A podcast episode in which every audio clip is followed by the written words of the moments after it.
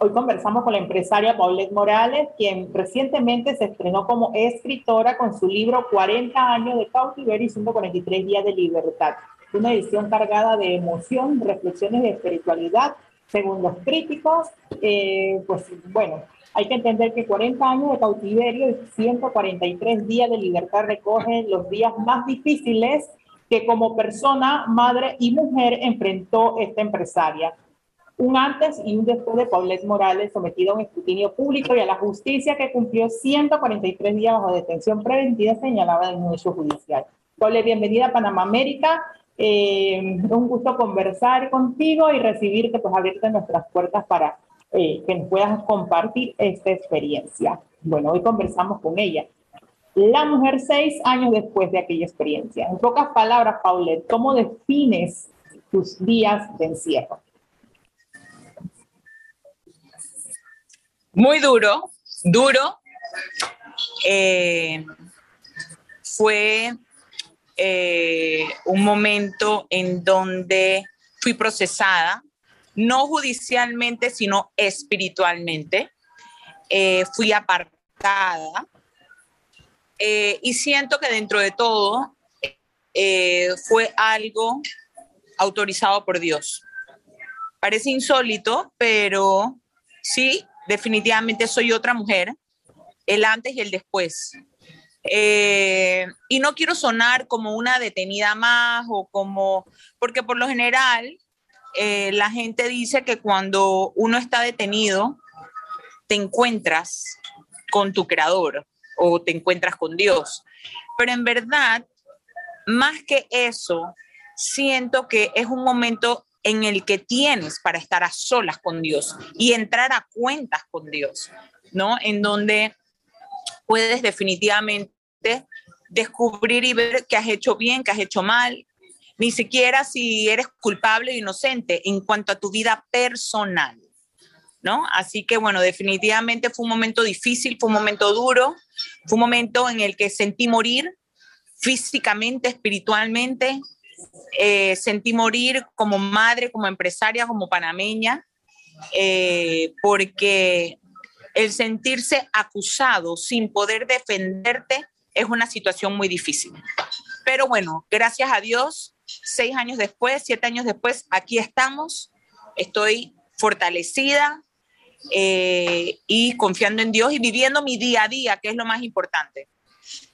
Paulette, eh, me llama un poco la atención y, lo tenía aquí dentro de, esas conversaciones que tú has hecho, esa experiencia, me llama la atención cuando dices, Dios tenía esto escrito para mí.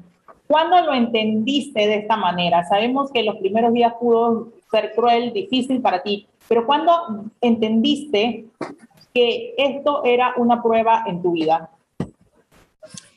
Mira, ni siquiera creo que lo entendí estando detenida. Eh, Dios habló el corazón de mi hijo mayor. Eh, eso está, la historia pues está dentro del libro. El libro más que ser un, eh, un libro político, es un libro que está, está lleno de muchos sentimientos. Está lleno de rabia, está lleno de dolor, está lleno de alegría, está lleno de tristeza. O sea, vas a sentir como un roller coaster de emociones. Y yo quiero que tú sepas que yo entendí que todo esto estaba planeado hoy, después de que este libro ha salido a la luz.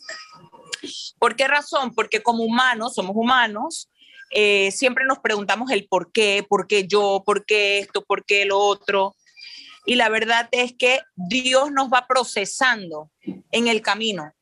Hay, hay veces que como como hay una reflexión que me llama mucho la atención en donde el profesor te está haciendo un examen, el profesor está en silencio. Asimismo, yo estaba a prueba, estaba viviendo una prueba de mi vida, la cual Dios convirtió en una bendición, porque a través de este libro muchas personas serán liberadas liberadas de opresión, liberadas de dolor, liberadas de deuda, liberadas de procesos judiciales.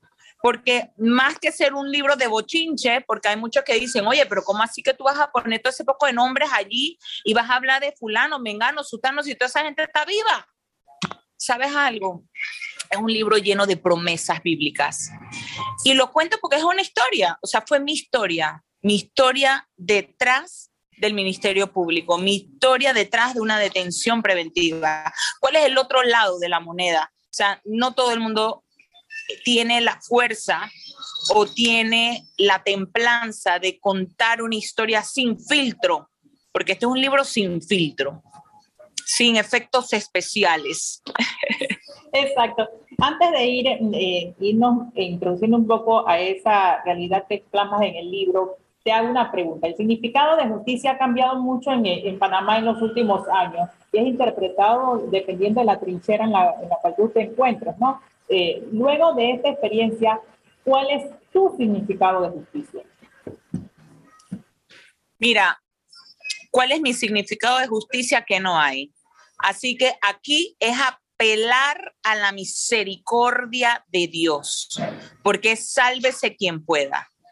Yo estoy aquí siete años después, aún en medio de un proceso por el cual no quiero entrar en temas jurídicos, eh, porque todavía tengo que defenderme, eh, pero yo solo le pido a Dios misericordia.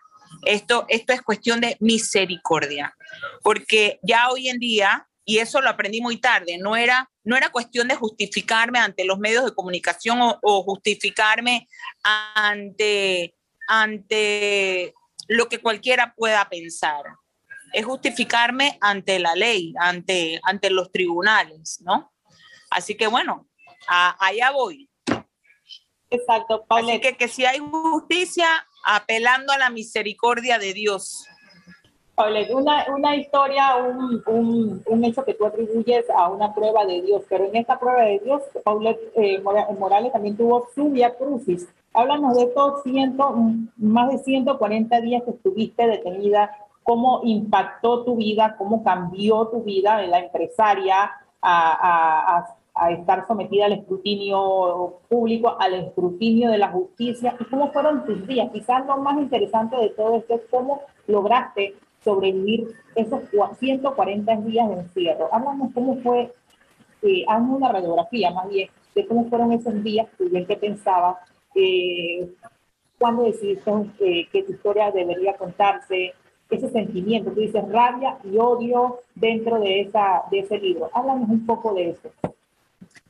Mira, te voy a decir una cosa. Yo pienso que mi vida no va a ser la misma y no lo es.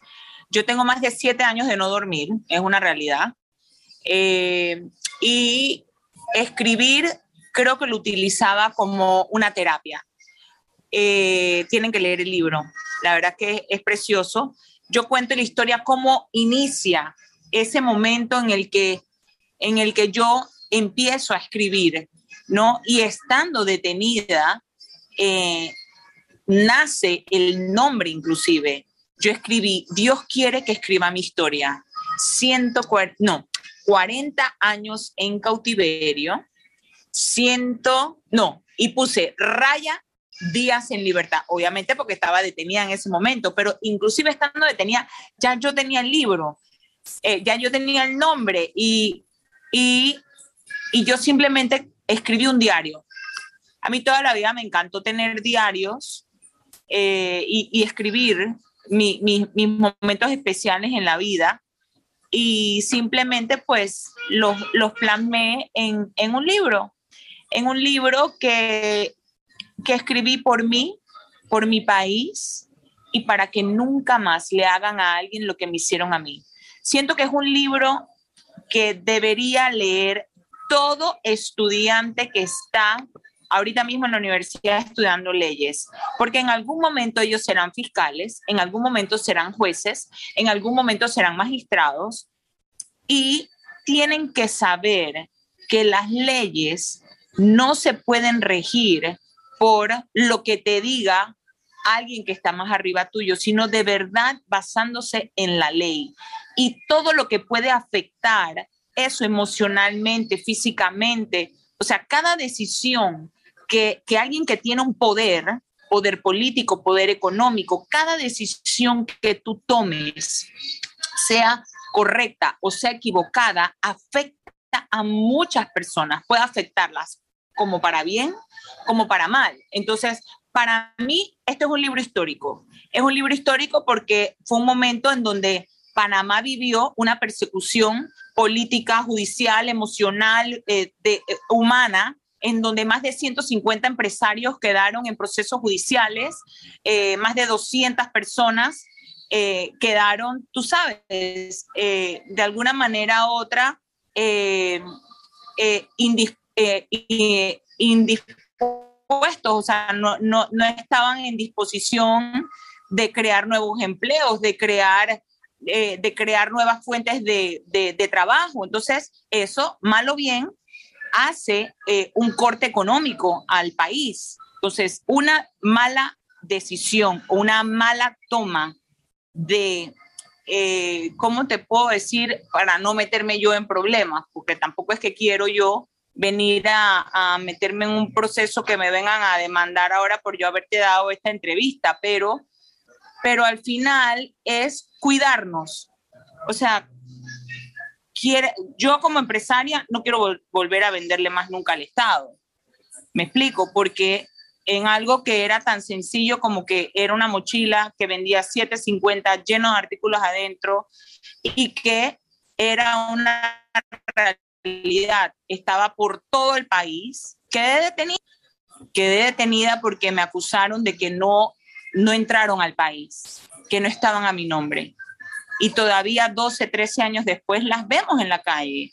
Eh, los obreros panameños las tienen. Entonces, este es un libro el cual me ayudó a exteriorizar todo lo que yo sentía.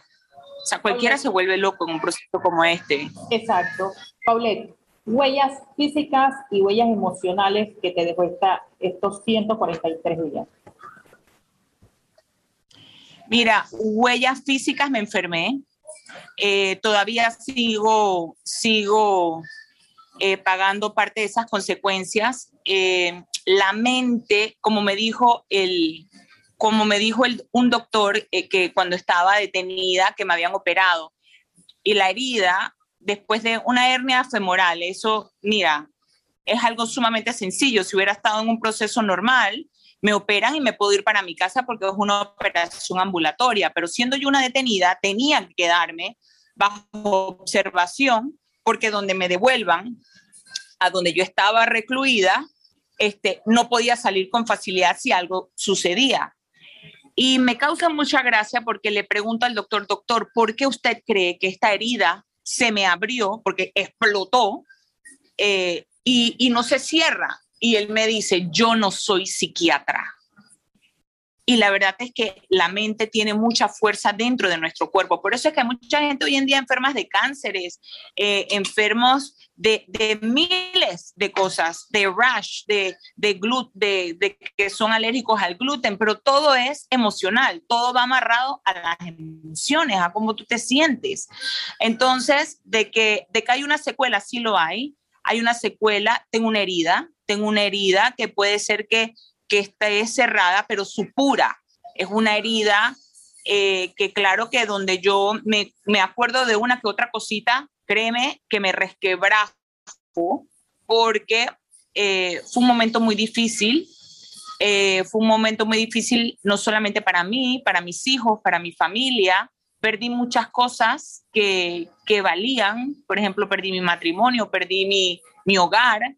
Eh, y a lo mejor pues porque una vez que tú sales de una reclusión, una mujer como yo, yo tenía que volver a emparchar mi vida y, volver a armar ese rompecabezas que se había despedazado y tenía que volverlo a armar, ¿no? Eh, poder enfrentar los bancos, enfrentar eh, la sociedad, enfrentar a mis hijos, enfrentar la escuela de mis hijos, enfrentar eh, las emociones de mis hijos. Mis hijos estaban chiquitos, 6, 9, 12 años. Eh, edades sumamente peligrosas porque están en medio de la formación. Entonces, ¿cómo tú le explicas a un niño que vio a su madre trabajar, subir, bajar escaleras, que vieron las mochilas, que me acompañaron en las primeras entregas?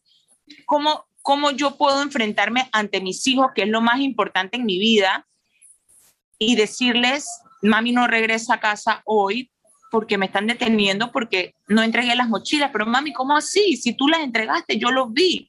Entonces, ¿cómo explicarles lo que es una persecución política? O sea, mira, al final es, es una situación muy difícil que, que, que se puede salir adelante, sí. Me fortalecí en la palabra de Dios, me fortalecí en mi fe, me fortalecí eh, estando con mis hijos. Hoy Siete años después, mis hijos son unos robles, nadie les va a echar cuento, eso sí te lo puedo decir. Eh, y son niños buenos. Eh, y todo el que lo, los conoce saben perfectamente eh, bajo qué bases fueron formados, ¿no? Lo cual es sumamente importante en una situación como esta. Entonces, tú me preguntas a mí, ¿Cómo te sientes? Hay días que me siento bien, hay días que me siento mal, hay días que estoy triste, hay días que estoy contenta, pero porque soy humana, ¿no? Pero me enfoco en vivir el día a día. No me voy a estresar en lo que va a pasar mañana, en lo que va a pasar en un año. Vivo el hoy.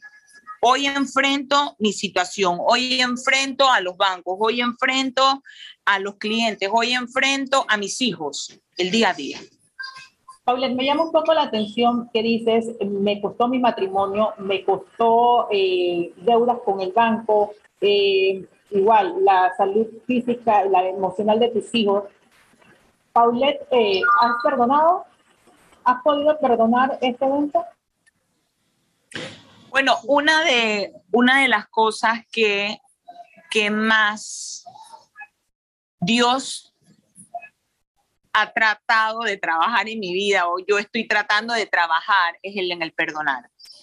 Yo creo que el perdón abre muchas puertas. El perdón te ayuda a sanar. Eh, el perdón te ayuda a avanzar. Eh, yo escribo frases de Mandela, yo me leí la historia de Mandela y la verdad es que él era un hombre que aprendió a perdonar porque sin perdón no hay avance. No puedo estar, inclusive pasa inclusive en los matrimonios, si tú estás ahí como esposa recriminando, sí, porque me dijiste que ta, ta, ta, ta y no lo hiciste, que ta, ta, ta. Oye, eso, eso, eso, eso acarrea atraso. Entonces lo que necesitamos es avanzar. Así que borrón y cuenta nueva. ¿En qué estoy enfocada? En salir adelante, en volver a levantarme nuevamente, el que hace plata una vez la hace dos veces. ¿Qué perdí? Perdí todo. Perdí mi herencia, perdí eh, el dinero, mi esfuerzo de 20 años. O sea, yo no acababa de nacer, o sea, no era que yo, eh, Morales, acababa de subsistir. Yo, yo llevo una carrera desde que tengo 17 años, estoy trabajando. Entonces, eh, y lamentablemente todo eso lo perdí lo perdí, pero todo se puede volver a recuperar con esfuerzo y sacrificio. Así que gracias a Dios, pues tengo la fuerza para seguir. Dicen que en los momentos difíciles se conocen las verdaderas amistades.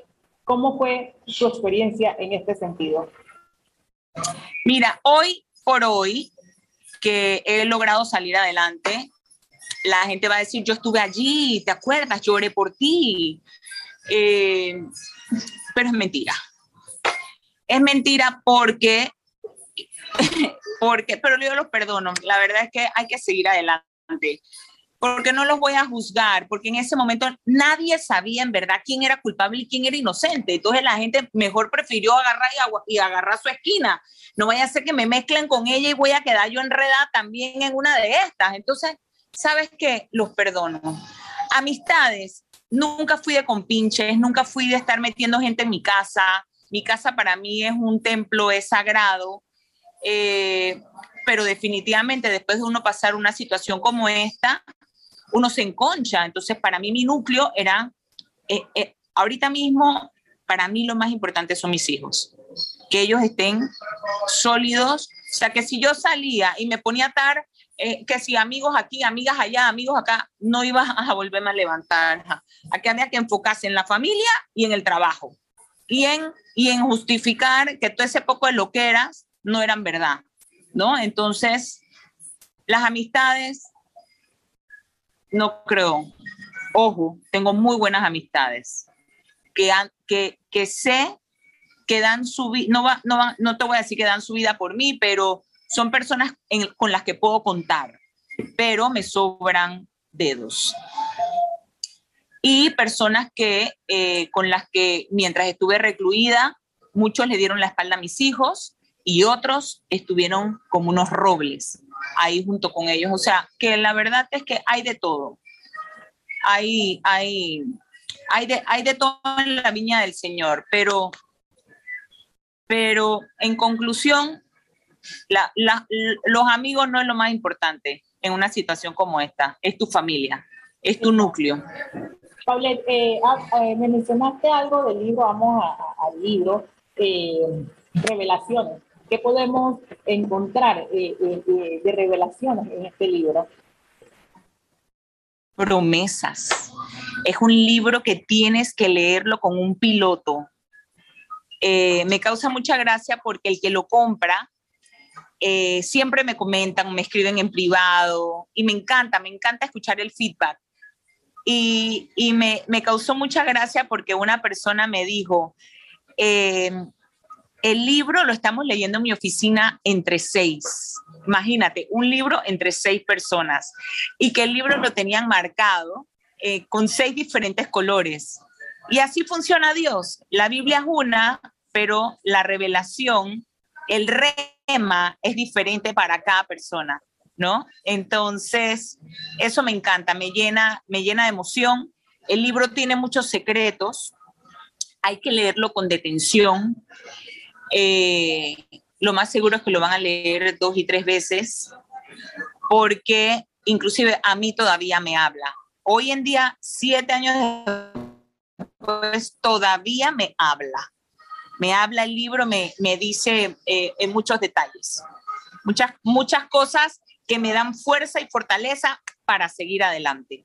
Desde que leí su título, eh, quiero respuesta sobre ese significado. 40 años de cautiverio. ¿A qué se refiere? Y 143 días de libertad, porque me resulta contradictorio que fueron de prisión. Háblame de ese título.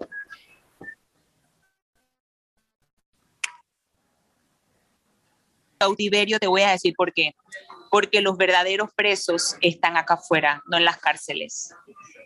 Eh, somos presos a una mala relación, somos presos, somos presos a el que dirán, somos presos al último grito de la moda, somos presos a la mentira, al engaño, a las, a las drogas, al alcohol, Mira, somos presos a tantas cosas, ¿verdad? Y vivimos una vida tan falsa, tan, tan irreal. Y estando en esos 143 días, yo obtuve mi verdadera libertad. Porque ahí fue donde como que me quité esa venda de los ojos, me quité esas escamas que me tenían engañada. Ahí es donde me di cuenta con quién de verdad podía contar, que en el libro pues te, te vas a dar cuenta, tienen que leerlo. Eh, y, y con quién en verdad no puedes contar. Eh, y, quién, y qué es lo más importante. O sea que yo adquirí de verdad, de verdad, mi verdadera libertad estando detenida y en la palabra de Dios.